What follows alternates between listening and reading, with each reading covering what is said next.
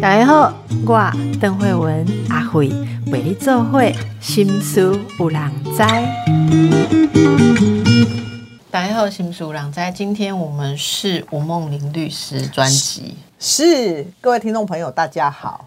莫名又来了，立丁拜港夸下海口哈，公南北公一系列的婚姻当中的没什么，没什么哈，那又没什么。可是那些另一半觉得没什么事，对各位来讲很有什么的。对，我们上次讲了一些，哎，上次讲的是公公婆婆另一半的家人，嗯，好，然后里面有讲到很多很重要的细节，大家很有共鸣。是我们今天就来挑战下一个地雷，这个地雷也是你。整理出来，就是你从当事人排行榜排行榜哈，这有时候夫妻之间对孩子的教养观念不一致啊，这些太贼。你给他搞到空嘴，不然我会讲一整集 哈，真是太有心得了这样子。所以今天变我是主持人，你是来宾的丢啦。我给你边做主持人 哈。你你，但我们刚刚前面在讲说，律师今天很忙哈，忙很多当事人的事情，都要你来讲。我无银行要看哈，你问我的好，我讲吼当然是我来问，因为律师的学问拢是坑在巴多来的哈，所以只要被我问就可以了。来，夫妻之间教养观念跟规划不一。你看过很多例子这样吗？很多，嗯，为什么呢？呃，我举举几个例子好了。第一个呢，呃，我们先从那种呃普普罗大众，还不是到高射精的哈，普罗大众的有说，第一个是呃，你到底要不要让小孩去上学龄这种两到三岁，还是只要上大班就好？光这个就可以炒哦，幼幼班哦，还有说幼幼班嘛，哦，啊，很多人就觉得说，小孩我不能输在起跑点呐，我当然就就很很小就要把他送去。可是另外一方就是，唔免啊，反正我嘛是无读过幼稚园啊，我起码嘛是呆呆毕业的呀。我们都觉得只要看就是行光合作用长大就好，哦，这个就开始吵。那这个背后会有些什么样的原因？为什么会在这件事上修龙大街呢？嗯。我我自己会觉得，其实是每个人对于孩子的教养，其实真的有不一样的解读。嗯，像我我我就讲我自己好了，我生老大跟生老二跟老生老三啊，我觉得真的完全不一样。我生老大的时候，我真的有教养焦虑症。我们真的是从他肚子里的时候，我就开始在看蒙特梭利的书，我就开始在想，我们真的是输不能输在起跑点上面哦。然后那个生了之后呢，就开始小孩八八个月，我就开始跟他一起共读，然后就开始什么什么哦，就开心。然后对于我老公那种就是乡下长大的孩子，他就觉得说有必要这样吗？啊，那我们英文也没有很好，我们还不是可以念到。台大研究所啊，何何必一定要这样呢？其实连我们哦，都可能经过这样这样这样的的吵，这是一种。然后呢，还有就是什么，连好，就算不吵了，这个时候呢，你到底要让他念双语，还是要让他念普通的幼稚园？哦，这个也可以吵哦。为什么呢？因为其实说说说真的，如果念双语或全美语，诶，那个一个人可能念出来，念出来，我如果没记错，好像也要。二三十年，一年可能也要三十万左右啊！不是每一个人他的家庭都可以，就算他可以，可能老公也觉得说，我钱不用这样花吧。老婆就说，怎么可能？你知道吗？那个隔壁的慧文，他的小孩都送去那一间，你所以我们怎么可以输他？所以一定要送好，又开始吵。所以你光刚刚讲哦。我就想起我看过这些例子里面，其实背景因素，你刚刚第一个就是说自己小时候是怎样长大，就会想说小孩子对也要做我觉得最棒的事，然后不用做我觉得不需要的事。是的，然后再来就是你刚刚讲的要不要送去幼幼班，我看过的例子是有隐含一些状态。例如说，你每每天眼睛睁开，咖啡喝完，你就送送去上班嘛。嗯，阿囡仔我在狗啊，嗯，我从那边上一去幼幼班啊，我躺会凉啊。但是你没有感觉，你就觉得说为什么不用？我觉得这是背景的因素，不能吵出来，所以大家就卡在教养的事情上面去吵。嗯，然后另外还有一个，我觉得你刚刚说什么要不要双语啊，要不要怎样？我觉得那个也是反映了一种个人的焦虑然后嗯我我我就想象说，如果夫妻之间有一个人认为另外一个人呃赶快起跑点呃推开进呢哈，然后哎早点学一学，以后会比较有成就，可能在暗指另外一个人不够有成就，或者嗯。说让大家日子过得不够那么好，所以另外一个人会极力的抗拒，嗯。哦，就是。不愿意让你戳到他的痛点，所以是两个人在为了小孩子的事情争执的时候，我是觉得要去看到两个人争执底下的心结。对可是偏偏一般的夫妻就是不愿意碰这个心结，才会才会一直卡在小孩的事情上。不知道律师有没有看过类似这样夫妻之间是卡什么样的心结？嗯，我觉得刚才慧文讲了一点，是的确蛮多，就是因为他觉得我当时就是没有这样欠栽培，所以我我们两个才会这样，所以现在有能力，我当然要补偿要要补偿嘛哈。那当然也也等于是暗指说啊，如果我的小孩没有好好啊，就会跟我们两个一样啊。可是另外一方就就没送嘛，这是一种。对可是也有另外一种，其实呃是两个人其实都社经地位都还蛮高，但在我这边其实两个人社经地位都还蛮高哦。他们其实这种争执的点，不是说你戳到谁，而是两个人都各有各的专业哦。我们常常出去就是一方可能我我我说我要送自学，然后一方觉得我不用，我我送私小就好了，哦，光这个也可以吵哦。可是我觉得这争执很大，因为你很知道自大欸学是一件蛮大的事情的，是因为你的小孩可能从此就在一个不一样的系统里对面嘛。对，然后这种他们也可以吵哦，然后甚至于连要念什么样的私小都可以吵，一个要念新店山上的那一间，一个要念北投那的那一间，连这种都可以吵哦。那如果大家从刚刚听到现在哈，就会可能会跟我们讲说啊，你们不用再列举了，我们已经想到一百个为了小孩的事情在吵的理由有没有什么建议？就是夫妻为了小孩教养的事情不一致的时候哈，你看了这么多。感情就从这里坏嘛，最后走到你那里去的，可能一开始只是为了小孩子的教养问题。嗯那律师看了这么多，有没有回过头来给一些建议？当你们开始因为小孩的教养观念不一致的时候，哈，可以怎么做？啊、其实我觉得沟通两个字是老话，可是我觉得沟通真的很重要。其实从每一段，就像刚才会有人在讲，就是为什么这些东西其实别人不见得会吵，可是为什么在这一个家里头会吵？嗯嗯，有时候其实就是这个家里头为什么这些会吵？因为我觉得我讲的才是对的啦，啊，两个人都觉得两个人各自讲的是对的，所以有没有一种可能，其实是两个人在很多事上面，其实他们在吵，已经不只是孩子吵，只是他们吵的其中的一环而已啦。对，对，所以回过头去看，就是呃，在关系里的强势度，关系里的强势度哦，嗯意思就是说两个人对了为。为了要怎么教养，有时候是怎么管孩子啦，然后栽培孩子，意见不同的时候，其实这个意见的争执就在反映两个人它是一个权角力的一个角力哦权利。要回到权力的层次是来看，好啊，怎么看啊？就是我就是不爱输啊，为什么拢爱听你的，对不？好，平常大项代志拢听你的，这个我们 baby 呢，我们宝贝呢宝贝怎么一个尔呢怎么可以听你的？嘿啊好，那怎么办？就就是权力角力好，那大家都说对啊，权力角力不就是要角到赢吗？不是吗？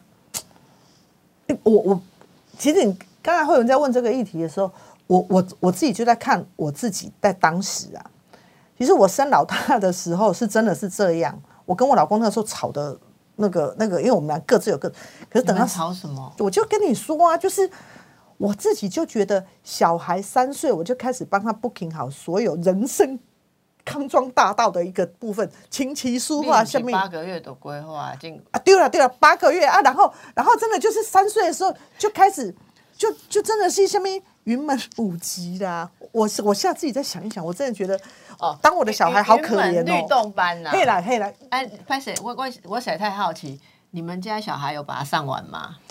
呃，老大老大上了两期两期，然后后来就是因为确定老大是喜欢画画，所以我们就把他转去念其他的。所以钱有用完吗？有有啦有我啦跟你，讲，问到上云门的钱波想完，我们家小孩就不想再去，然后不想再去的时候，他爸爸就说不想再去就不用去，我们就从那件事情开始了教养之争。对哦，我想说，上不上律动是一回事，原则他一开始说要上。是的，这一期还有八次，八次前老妈已经缴了。是的从这里你以后就会养成他不负责任的态度。当初他吵着要上，怎么可以上一半不上？他爸爸就说这件事就是不用上了。好，我我们家也是我，刚刚想到我等一下没用完的钱，我过一点。我们家我们我们我们家更好笑的是，然后呢，等到老大是这样子做，因为你生了老二之后呢，其实诶、基本上我们的那种严谨程度跟那种热情程度已经小一半了嘛，哈、啊，可是那个时候老二呢，他就每天他们幼稚园里面有人在拉那个小提琴，然后呢，气质，对，然后呢，我想说本本本来没什么气质啊，然后然后就觉得说，哎，真的，如果有一个小孩真的想学，哦，我们当然是很乐很乐意呀、然后就就他就去学，然后为了怕那个小孩不想学，妈妈还要跟着去拉哦。哇，难怪律师这么有很有气质对不对你来对歪一个，哦，我跟你讲，结果呢，小孩不拉。然后妈妈要拉，然后最后呢，变得妈妈每一天都是拿着棍子在那边要叫小孩拉。然后我跟你然后小提琴跟钢琴不一样，钢琴是你随便弹都好听。哦，没有那种事。我跟你讲，小提琴是这样讲，我女儿会生气。哦真的吗你抱歉你你等下可以用豆哥被弹钢琴，用你可没避免的，你不能说他随便弹就可以。结果问题是小提琴是怎一开始怎么拉都是杀猪叫，对对，然后他又不认真拉，然后妈妈就只好拿着一根棍子在那边一直，哎不不，弄到最后我老公就很生气的跟我说，不要学了，我还没听到天籁之声，我已经听到两个两两两只母猪在那边一直嘶吼的声音，不要学了。然后我跟你们讲，我那个时候刚开始的时候也是，这个是原则的问题，怎么可以什么什么？可是你知道吗？当我被我老公逼着去跟老师说不学的那一刻，我突然里面好轻松我哦。知道那个感觉，我知道那个感觉。对好。所以你们不是真正教养观念不一致啊，我们不是啦。你们不是，我们你们其实是在那个原则上有一个人先愿意是。扮演一个松手的角色或者，但是很多的听众朋友是真的观念上有差距。嗯。例如说，你刚刚讲的每件事情哈，就是回到你说要回到那个什么权利。权力的权角力力的角力，对不对？那那你说这个这个在角力的时候，有没有什么心态上可以帮助大家不要把这个角力不断的恶化婚姻哦？我我我先讲一个我的想法是，我自己的体会是，大部分来呃寻求之上的夫妻，在对小孩教养的时候，里面都会投射一个自己很应该说很柔软的一个一个期待。嗯，我们通常会建议他们把沟通的点聚焦在那个柔软的期待上，而不是一直去很强硬的批评对方，是对嘛？哈，我我我讲一下我的做法，等一下再听听律师比较专业的这个辅导是怎么样。我们通常做婚姻智商就是。好像刚刚讲有一个要小孩学才艺，然后你就看那个小小的小孩哈，真的哦，那个脚真的那边挂在那边，一天要练两个小时的钢琴，你要四五岁就开始练，因为他们不知道为什么去哪里讲说钢琴要四五岁就开始练，呀，这真的很残酷啦！哈，好，没有好，各位钢琴老师，我没有意见，但是你们就是这样讲嘛，那我们大家就努力这样子，让小孩五岁就去坐在那边啊，靠，两两只小脚在那边晃啊晃啊，打没丢哈嘿，啊，都一点点一点点一直连呢。好，那夫妻就有一方就觉得说搞什么 gay 掰，好，没有必要，好，然后另外那我我还记 记得我们夫妻俩就说。我们两个都不会弹钢琴，在 gay 白上，一直短丢短丢。我讲我连中央戏在哪里我都记不起来。老师丁拜来的讲中央戏，我讲哎拍谁吧，我中央戏的都，一共哎我们怎样哈？结果那小孩子四五岁说这一个啦，这一个啦哈，啊我那两个是 gay 白上，我去背后哦哎。可是另外一个就觉得一定要，那一个人就觉得说很 gay 白，这个时间为什么不让小孩去运动、去晒太阳、健身哈、嗯或什么？好，那这个争执的时候，其实你要去指责对方，就说你都是这样子叫他做一些没有必要的事情啊。每次你讲了算了哈，哎，干脆小孩你带走算了啦，哈。哎呀，这话好熟呢，对对，很熟嘛，很熟。阿龙教练，黑的你也囡仔嘛，都不是我囡仔嘛。对啊，我不能影响我的小孩，那我干脆不要。哦，好熟哦，因为我们也曾经这样吵过。我整天每天都听这种。对。然后呢，我说什么叫回到那个柔软的期待？是你们开始不要去指责对方，开始讲说啊，其实我我一直在想说，现在未来世界会怎么样也不知道。哈啊，就是以后职场会不会有挫折？哦，人生会不会有挫折？哦，会不会遇到好的另一半都不知道。是真的很希望他以后有一个艺术可以怡情养性哦。啊，像我心情歹时，音乐个棒的吼，你在我边啊在讲，我拢无听到，我就会心情得到舒缓。我真的觉得音乐好重要，非常希望我们的宝贝。可以享受音乐，可是因为我没有学乐器，总觉得隔了一层。对，他想说他现在好像有一点天分。嗯，他如果这时候可以再加一两句说，像我觉得他就是有艺术的敏锐度，这点很像你。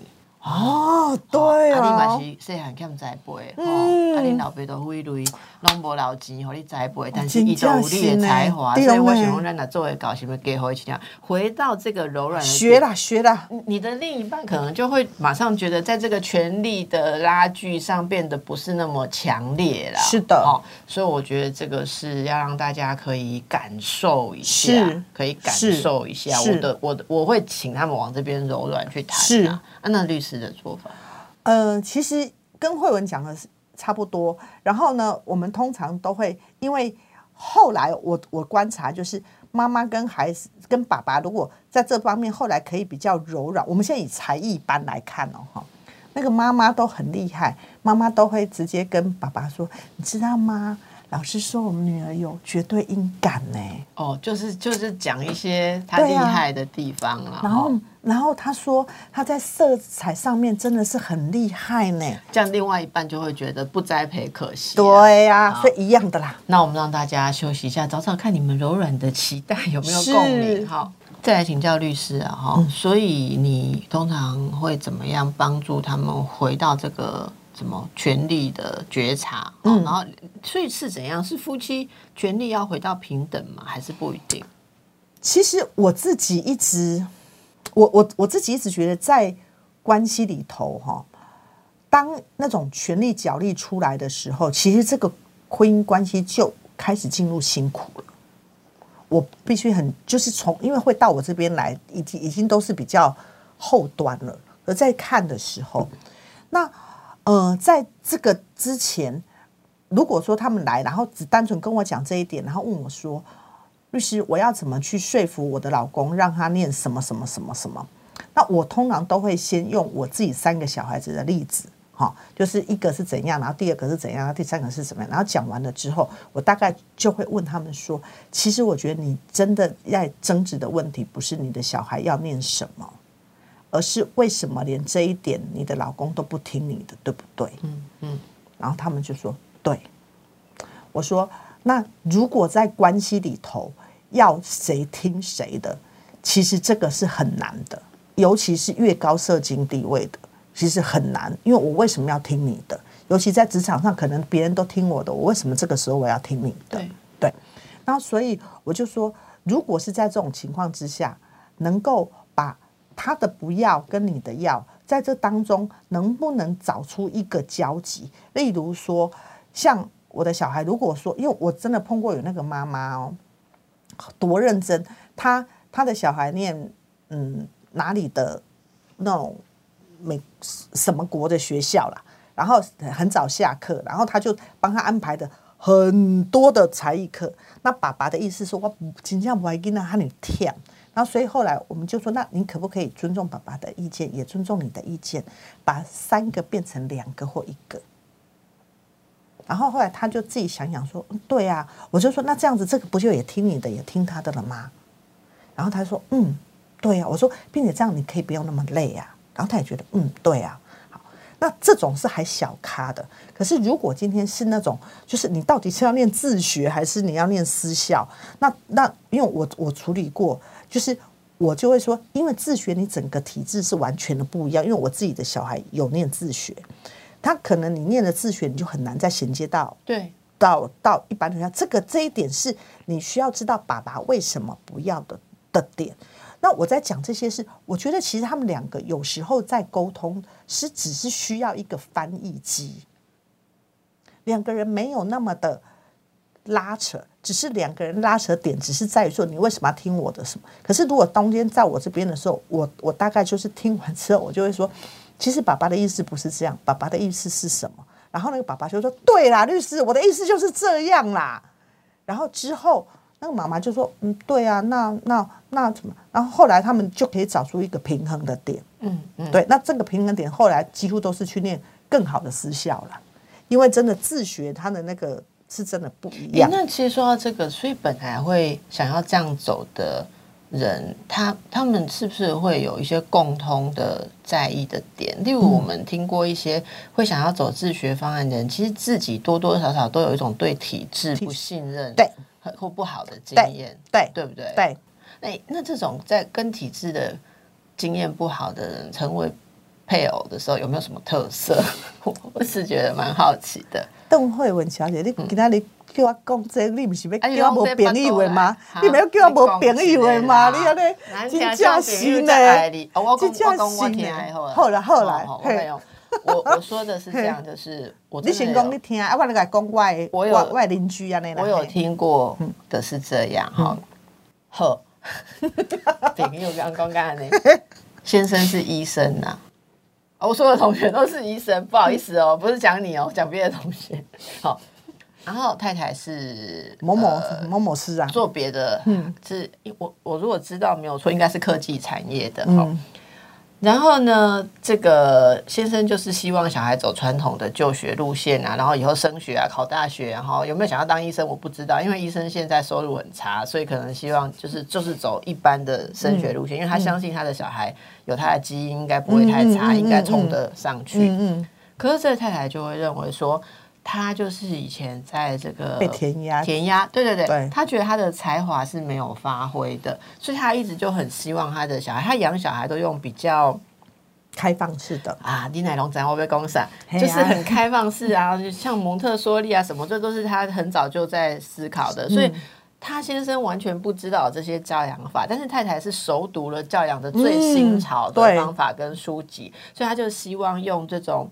启发这种方式来来带他的小孩，结果等到他小孩要就学的时候，他希望用这种自学的方案，或一开始有讲说要念实验小实验机构、实验的学校，然后先生就很不以为然，就希望他到一般的小学。那一开始因为权力不平衡，这个家是先生主主管经济哈，然后一天工人都看短线嘛，然后就是习惯在医院发号施令，所以太太也就熬不过他，小孩就进入到。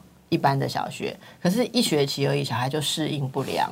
适应不良之后，妈妈就说：“你看，所以就需要去念那个实验的东西。”可是爸爸就说：“为什么他会适应不良？就是因为你从小都给他搞这种奇怪的教养法。”我现在就是要带到第二个重点。我们刚刚讲的是小孩子要做什么时间分配，还要学什么不一致。嗯，其实夫妻之间对教养孩子最大的不一致是，我要怎么样养成小孩子的人格个性。对，这牵涉到人生价值观的不同。是，所以这先生就指责太太说，就是因为你用那种没大没小的方式养他，他才会没有办法进到体制性。所以从今以后要对他更加的严格，严格。哎，唔乖都爱罚站，不乖都爱罚站，他都爱爬，而且爱暖暖。好，然后这个太太就更加的生气，就觉得说。他要抢救孩子，从虎口把小孩抢救，回来然后送到实验室，就他们就很急化，变成无没有办法去处理，到最后也是步上协议离婚，然后去找律师。对，后来律师跟心理治疗师是有帮他们化解了。好，那小孩子这样这么绕绕绕。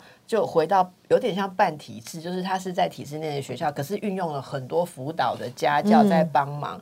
那但是两个人都觉得这是一个妥协，但是关键他们怎么可以停止极化的争吵？是有处理到两个人各自回顾了自己的成长过程。这爸爸觉得说啊，我就是走传统路线，我还不是精英，对啊，我信任这条路，保障我的学历，保障我可以看得到的收入。那妈妈就是说，她很遗憾，她的人生经验，她没有发展出她的创意跟才华。然后两人各自去，好像说去回顾到自己失落的点之后，有点互相提醒说，我们不要把未完成的梦想压在小孩身上，我们好好的观察我们的小孩适合什么。后来他们就发现说，其实像他们第一个小孩比较特别，可是第二个小孩是超喜欢传统式教育，哎。在学校都作威作福的哈，很多人都是都跟着他走这样子哈，然后很聪明，在老师面前一回事，老师没有一回事，他都带着同学作乱，但是什么都可以应付的很好，这个他们就不会争执。可是我觉得应该是说回到自我是，就是父母的自我的检讨，对我来讲是很重要一件事啊。我对外猛攻想对传统体制比较不信任的人做做配偶有什么特色哈？大家听可能就知道我刚刚讲那个特色就是说。他就他就很喜欢颠覆，然后你用传统的方式跟他讲，只会激发他更想要跳出，所以你必须要能够同理他这一块。好啊，我们等下立垮掉，你被出不会别然后你看哦，你看哦，刚才赵慧文刚才讲了，所以你看这种事情，结果那个先生通常会说，我觉得这没什么啊，就没什么，可是太太就觉得。怎么可能没什么？这有什么？哎，很多这有什么？然后正常过日子不行。对呀，你在讲那爱想康想胖，避胖避胖。嘿，对哦。啊，为什么一定要这样啊？可是其实通常很多都是妈妈，因为妈妈从就像我跟你讲，就像我这种有资讯焦虑症的人，从八从肚子里的时候就开始，真的是熟读坊间所有中文的书哦，开心读完之后就觉得，我小孩如果没有这样栽培，我对不起他。对。其实我自己一直觉得这种事情是无所所谓的这种争执是没有解，那个没有解释，没有办法去解释到或者是解答谁是谁非这个事情，真的就是回到让爸爸能够更去了解这个孩子。为为什么会这样讲？因为我我三个孩子嘛，我我每次讲我们家的老大，呃，我们家老二是就是在体制内就是超适合的。老用小提琴，你嘞？嘿，丢啦，嘿啊，他呢就就永远什么事都学学一半，可是人家他学一半，他也自感觉很良好这样子哈。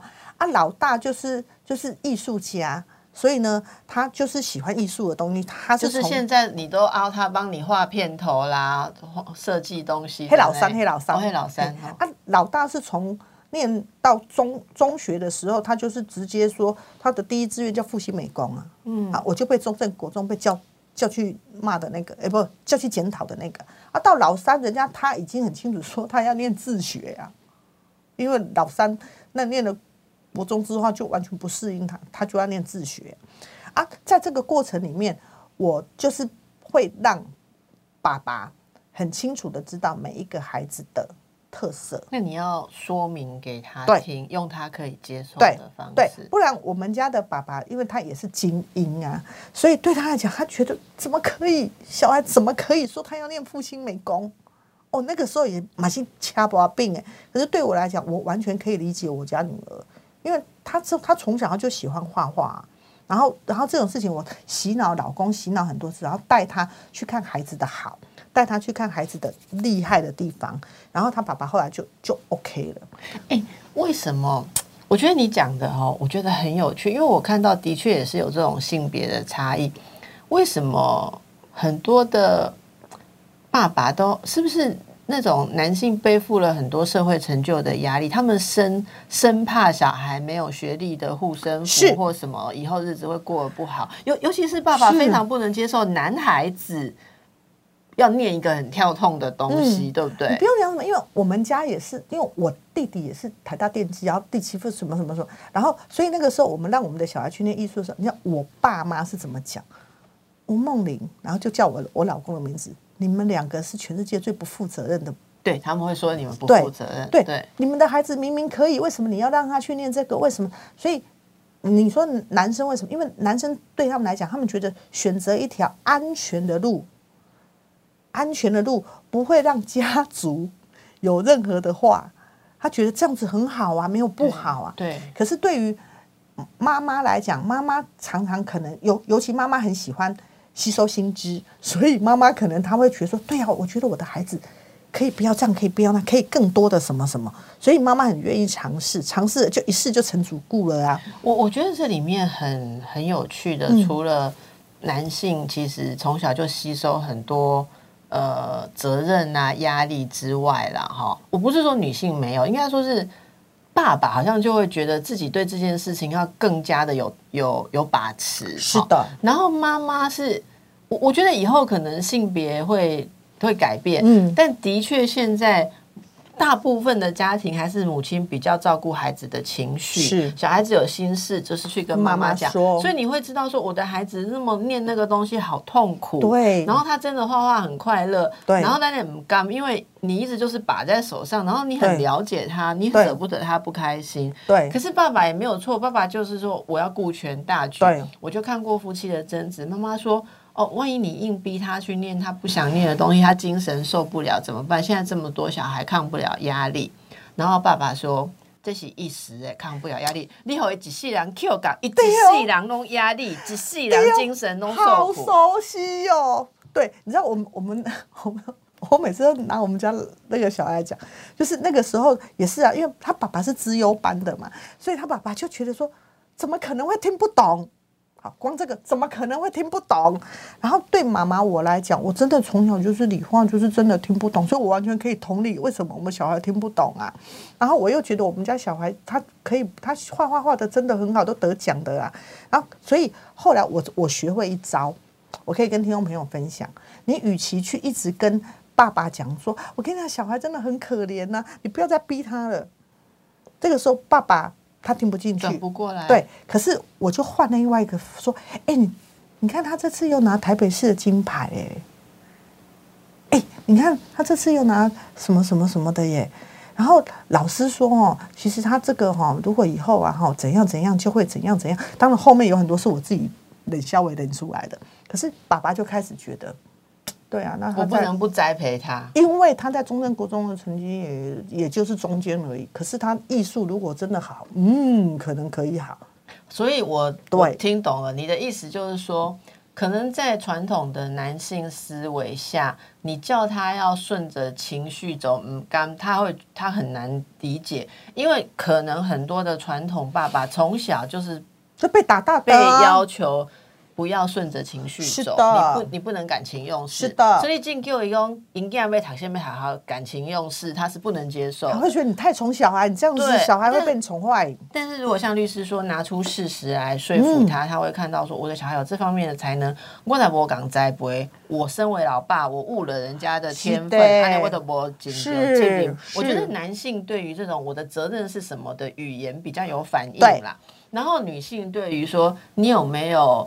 呃，同理或靠近他的情绪比较有反应，大家不妨可以用这种方式来调整一下。因为我我我人体实验的结果，我用这样子的方式，哎，我就可以跟我老公很好的沟通。哎，我觉得我们家那个也是这个方式。是啊，他他对于他要做什么，呃，明白的讲的时候，他有感觉。可是你叫他来从你一大堆的，就是宣泄当中，要摸到你的感受是什么，他他很很难呐，很难。等一下再回来哦。嗯。说到这个哈，我觉得两个人对于怎么养小孩观念要一样，还真奇怪。你知道我有一个演化上的论点，嗯，也是看很多夫妻之后，我拿来自我安慰哈，借给大家用一下。如果你跟另一半对于养小孩观念不一样，我一开始也是怼心瓜，而且有你刚刚立马 A 哦，不敢讲哦，我们得大德安慰啊。我都不是讲你爱克制我，结果我爱讲一整集对吧？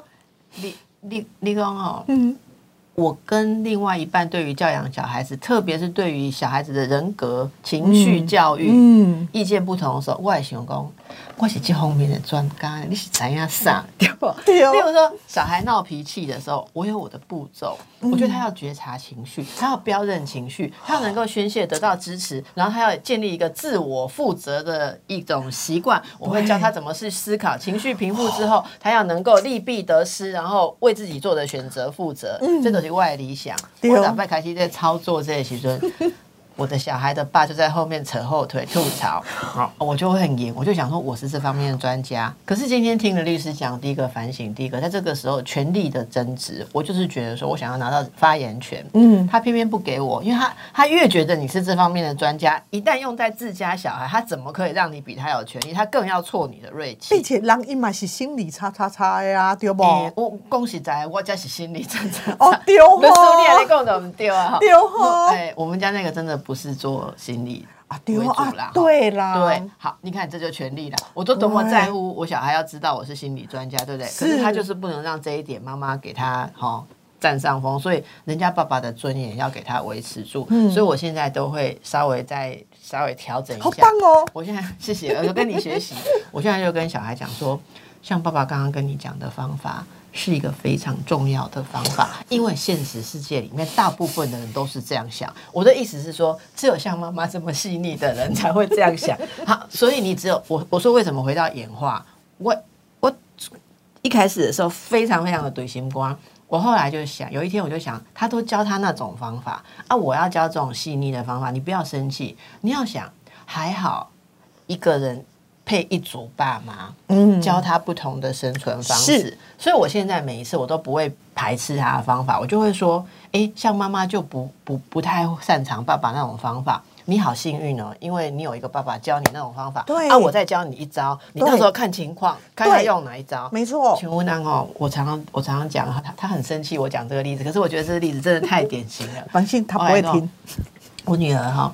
他如果被小男生欺负哈，我所谓欺负就是抢他的东西或干什么哈，然后我就会跟他说哈，不要因为那个人家抢你的东西，你就失去冷静，你就要划清界限嘛。我们说 self assertive，对不对？对哦。我就说，请你不要拿我的橡皮擦，或者说你需要橡皮擦的话，可以跟我借，但是你直接拿走的话，我会不知道我的橡皮擦在哪里，会造成我不舒服，可以吗？我们可以这样约定吗？你是我的好朋友，你如果需要橡皮擦，我是愿意借你，或者尬几胶。对哦。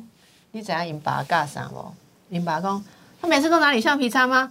每次都拿你橡皮擦吗？他又拿你橡皮擦吗？你为什么不会哭？我就忍住了。没有，因为邓慧文从小到大都没有用哭来解决问题过啊！竟然被过来找我用哭来解决吗？我我一开始好气哦，可是我女儿 就说我哭不出来，然后我就说那什么方法？我就说你们男人就是这样吗？就只会。看那种撒娇耍赖的吗？我我就所有的气都出来。像我们这种理性的人，就你们就跟我们硬碰硬，好，什么事情都要跟我们争。安姐找我你考啊，人地手地手都该修嘛？我说你怎么会这么可耻的做法，对不对？但是我现在不一样了，经过很多很多的争执，然后我就想说，我当年如果一两次会哭的话，假哭也好。我做谁在其用做 smooth 的在鬼啊！你看，我为什么不让我女儿配备一下这个功能？A 加了，对不对？对。但是我要教的，我还是教。对。所以我现在都会跟她讲说：妈妈教你妈妈擅长的，爸爸教你爸爸擅长的，你用用看哪一个好用，哪一个用的好，哎，你就多一招。哎，我们家也是，哎，真的吗？对。然后你这样讲说，哎，慢慢你会发现说，你不要贬低他的方法，他也不会来贬低你的方法。然后他像他都会跟我女儿说。你妈讲什么我都听不懂啊！你如果听得懂，你就 用用看。可是妈那一套我都听不懂，她讲两句我就受不了，她要讲两百句哈。我给你一个比较直接的做法，对啊，因为我我自己就觉得，因为我跟我老公也是完全不一样不一样的人。然后，呃，在两个人竞合的时候，你知道吗？小孩超聪明，他都会拿对方的话来吐你。然后，律师不好意思，我们节目普及的“竞合”这个词有点难，你赶快改水去嘞。就是。其实小孩都很清楚，知道爸爸妈妈在这个时候一起合作，而且在 PK，PK 的竞争的意思，丢啦，竞合。嘿，如果他知道说爸爸妈妈这个时候在 PK 的时候，他呢就会拿爸爸的话来吐你，啊，你都够开赢了。哦，拿爸爸来话来吐你，就说你教他怎么样，他就说可是爸爸爸爸都这样说，然后你你就更不爽。可是呢，后来呢，我。我我跟我老公，我们两个就是发现，我们都被小我们都被小人给捉弄了，所以后来呢，我们两个人就决定一件事情，对，联合次要敌人打击主要敌人嘛，对不对？所以我们两个就不能够成为主要敌人。因为我们是为孩子好啊。那律师剩两分钟，你给我问一个关键性的问题。很多人都说，夫妻在教养小孩的时候，如果意见有不同，要小孩没听到的时候，我们去沟通。但是在小孩面前，还是要展现合作无间的样子。你是不是觉得这个原则仍然是对的？我我在我们家就是操作这样的原则。哦，对，那事实证明都是对的。让小孩。让小孩知道爸爸妈妈是合作，所以你不要在我面前讲你爸爸怎样。那所以你也不能跟小孩讲他爸爸怎样哦。我我跟我老公，我们两个是非常要求自己不在小孩面前去批判对方的任何的事。那如果我们有观众朋友，他的另一半会在小孩面前批判他，那他要怎么应付？就是你知道吗？我知道他的另一半。把小孩就带去旁边，叽叽喳喳说：“你妈妈怎样怎样，你爸爸就是怎样怎样怎样。”哈，啊，你其实知道他就是在在那边洗脑小孩，说你不对，叫小孩不要理你，不要照你的方式。阿里贝昂诺，其实这件事情，我常常会跟我的当事人讲，你唯一能做的事情就是第一个，你绝对不能够俩公，不要俩公，好，因为当你俩公的时候，那个爸爸就会直接说：“你看你妈的这样子，你完全被吸过去了。”本能的会不喜欢俩公的那个人呐。对，所以你不要俩公了之后，然后你接下来就是你把小孩抱在怀里，然后呢就可以跟小孩讲，其实哈，妈妈这样子讲哦，是因为什么什么什么？我告诉你哦。我这一招教教我的当事人，我当事人说他觉得很好用。几岁还愿意让你抱在怀里啊？嗯，其实从三岁到八岁应该都还可以。我敢用力要持续抱。你如果前面都对小孩子很凶，十几岁的时候，今天听个节目，突然把小孩抱过来，不可能的啦！林娜干嘛公你有你有病啊？嗯，嘿，他不可能啊！他我我也可是通常爸爸会或者另外一半会去说的，也是小孩比较小的时候。好，所以呢，回到一个原则，其实小孩需要父母是一个稳固合作的关系，他们在里面思考自己人生价值观、好人格、呃做人处事嘛。是，所以如果夫妻观念不一样，我觉得是难免，但是要有一个态度，是我们彼此尊重，然后我们一起来合作，来看着小孩的特性，我。归结一下今天律师讲的重点，每个小孩他有三个，三个有三个不同的特性，你不能都同一套，不是由父母出发，也不是由一个人你个人爽或成长的补偿嘛？我们每个小孩他需要东西不一样，然后夫妻尽量在这边去合作。如果权利上有什么问题或个人成长有什么创伤，要回到两个人的合作是的去处理，不要把它丢给小孩的压力。是这样，各位的小孩就会跟律师的小孩一样活泼健康又成功。好。他们是真的还蛮开心的，真的很棒。好，谢谢，祝福大家。